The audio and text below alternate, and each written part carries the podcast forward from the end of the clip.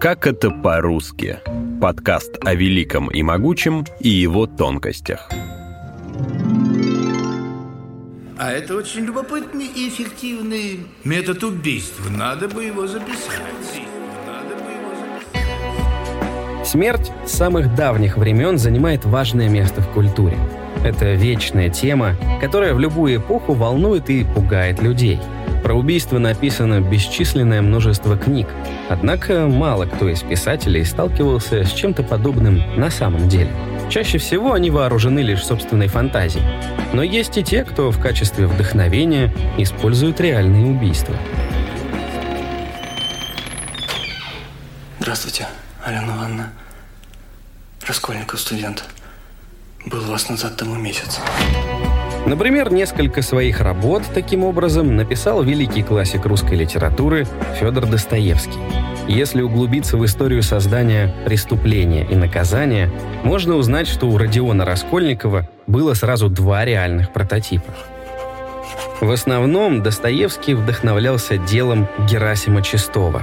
Тот убил топором кухарку и ее подругу, после чего ограбил дом их хозяйки, а на следующий день его задержала полиция. Говорят, что в ночь после убийства он сильно переживал из-за совершенного преступления. Сходство очевидно. Две жертвы, топор и терзание совести. Вторым прообразом стал Пьер Франсуа Ласнер, французский поэт-преступник, который свои поступки оправдывал тем, что он жертва общества. Опять же, легко провести аналогию с мировоззрением Раскольникова. Вот что я тебе скажу.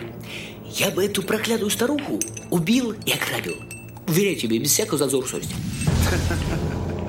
Кроме преступления и наказания, реальный прототип есть и у персонажа другого произведения писателя – романа «Бесы». Прообразом Петра Верховенского, одного из главных героев книги, стал Сергей Нечаев. Именно в честь него назвали такое историческое движение, как Нечаевщина. Он в свое время организовал убийство студента Ивана Иванова – потому что тот отказался участвовать в бунтах Нечаева. Участников преступления в итоге осудили на тюремные сроки от 7,5 до 15 лет, а самого Нечаева на 20 лет приговорили к каторге. Что-то тут нечисто во всем этом деле. Я это знаю. И полагаю, вы тоже знаете. Тоже знаете.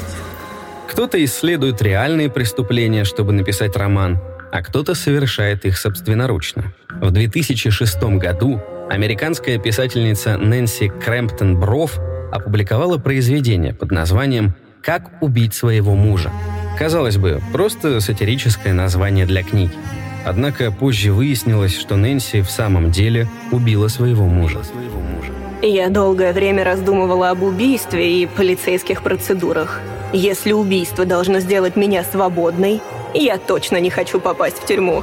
К тому же я не люблю комбинезоны, и оранжевый не мой цвет. В 2018 году Дэниел Брофи был застрелен у себя на работе. В скором времени началось расследование этого дела, и через пару месяцев главной подозреваемой стала его жена Нэнси. Несмотря на то, что вину она отрицала, все улики указывали на нее. Она интересовалась неотслеживаемым оружием, ездила на стрельбище, а в промежуток времени, когда Дэниел был убит, ехала на машине к месту преступления. Суд учел и инструкции по убийству мужа, которые она подробно изложила в своей книге. Я вот думаю, когда ты умрешь? В каком смысле? О, ну, будет ли это скоро или нет? Я в ближайшее время не умру. Откуда ты знаешь? Тебя может сбить автобус? Или тебя хватит удар, или тебя зарежут? Спустя почти четыре года судебных разбирательств Нэнси все же признали виновной в убийстве. Главным мотивом были выплаты по страховке. К счастью, советы, которые она давала в своей книге, оказались не настолько действенными, чтобы избежать наказания. Итак, Почему я здесь? помочь мне установить истину. Я вам помогаю платить аренду. Это куда забавнее. Забавнее? Здесь мертвая женщина. Превосходный анализ, но я думал, вы копнете поглубже. Другая история про автора книги и реальное убийство, которое тот совершил, произошла в 2000-х. Выходец из России, писатель Евгений Перчиков, Одинаковым способом убил двух женщин. Первую жертву звали Лариса Вассерман.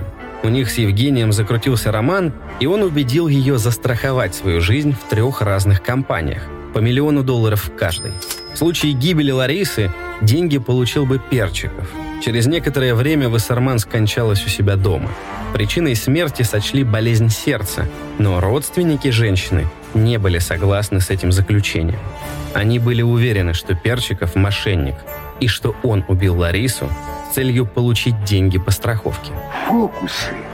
Это ловкость рук и никакого мошенничества. Родственники заявили, что все три страховые договора – чистой воды афера.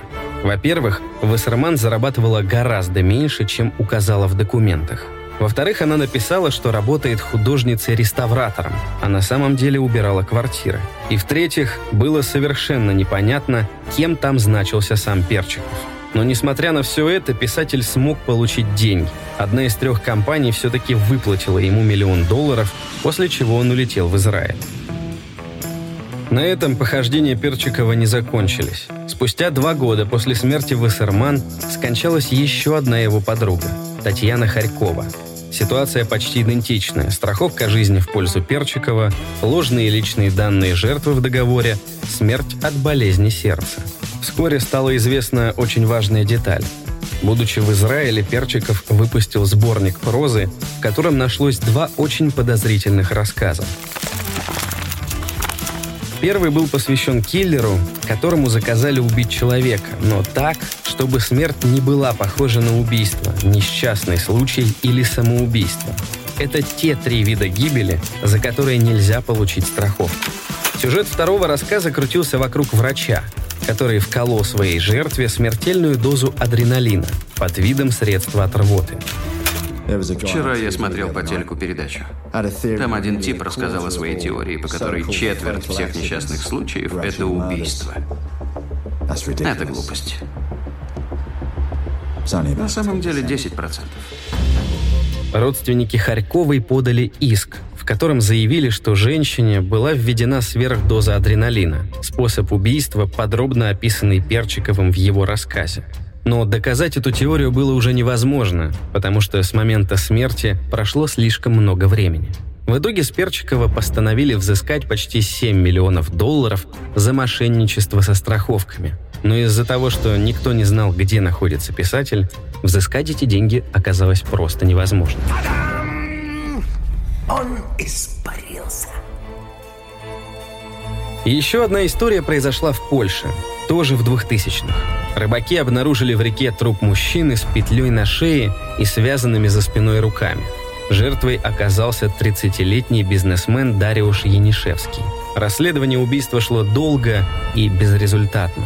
На теле обнаружили следы пыток и признаки многодневной голодовки. А полиция предположила, что убийца знал свою жертву. Но допросы родственников и знакомых не принесли никаких результатов. К сожалению, даже водолазы, осмотревшие дно реки, и судебные эксперты, прочесавшие лес, не нашли никаких зацепок. Дело отправилось в архив, а преступление так бы и осталось нераскрытым, если бы не литература.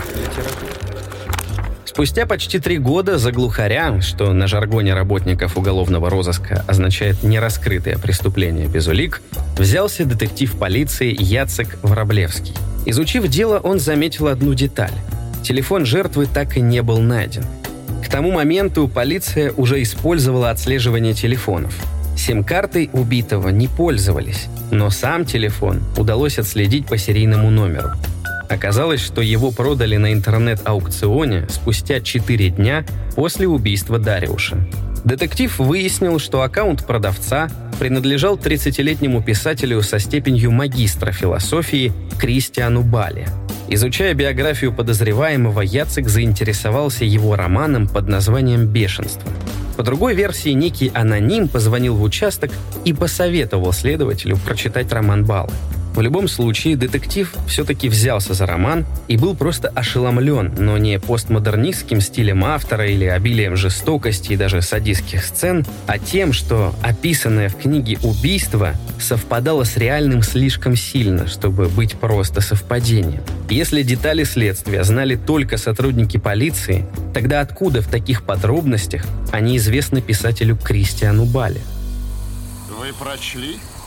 Прочел. Заметили кое-что знакомое или нет? Ну, конечно.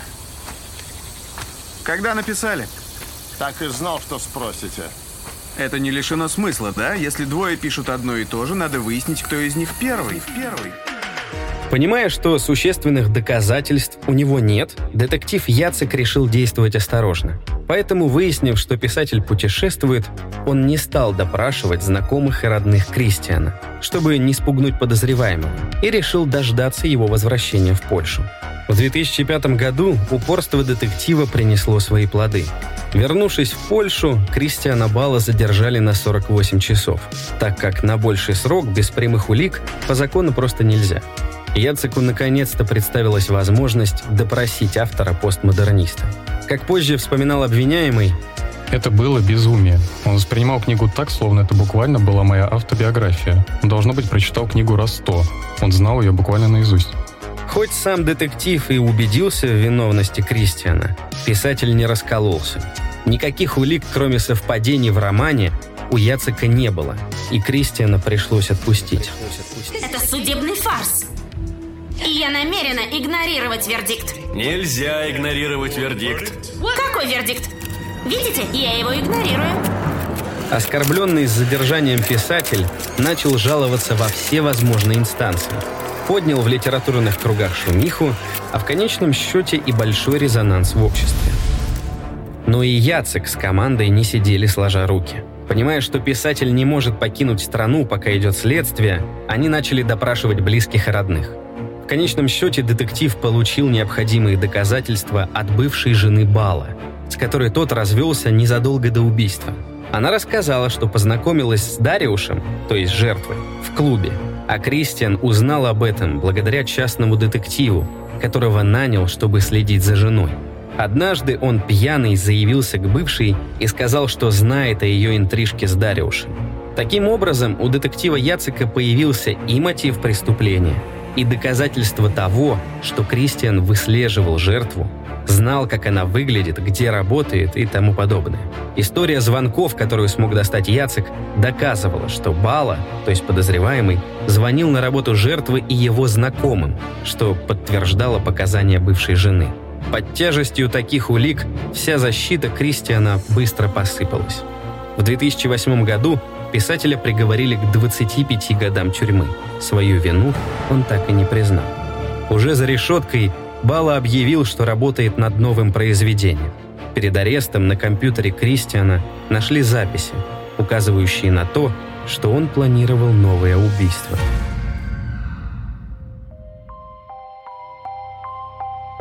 Случаев, когда писатели кого-то убивали, не так уж и мало – Например, Уильям Бэрроуз, автор культового романа «Голый завтрак», убил свою жену в попытке похвастаться навыками стрельбы. Энн Перри, лауреат литературной премии Эдгара Аллана По, в 15 лет убила подругу своей матери.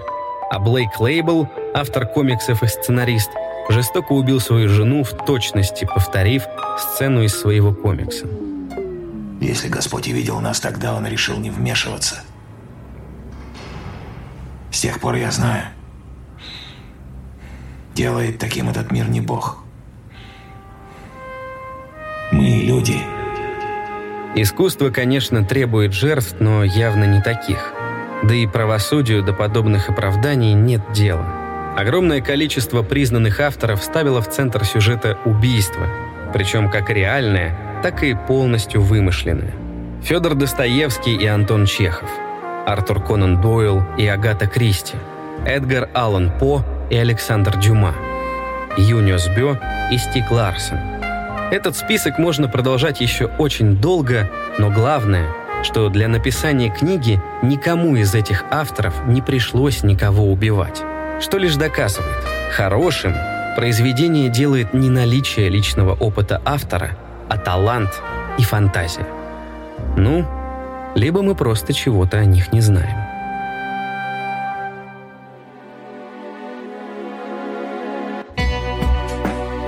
Эпизод подготовил Артем Романов.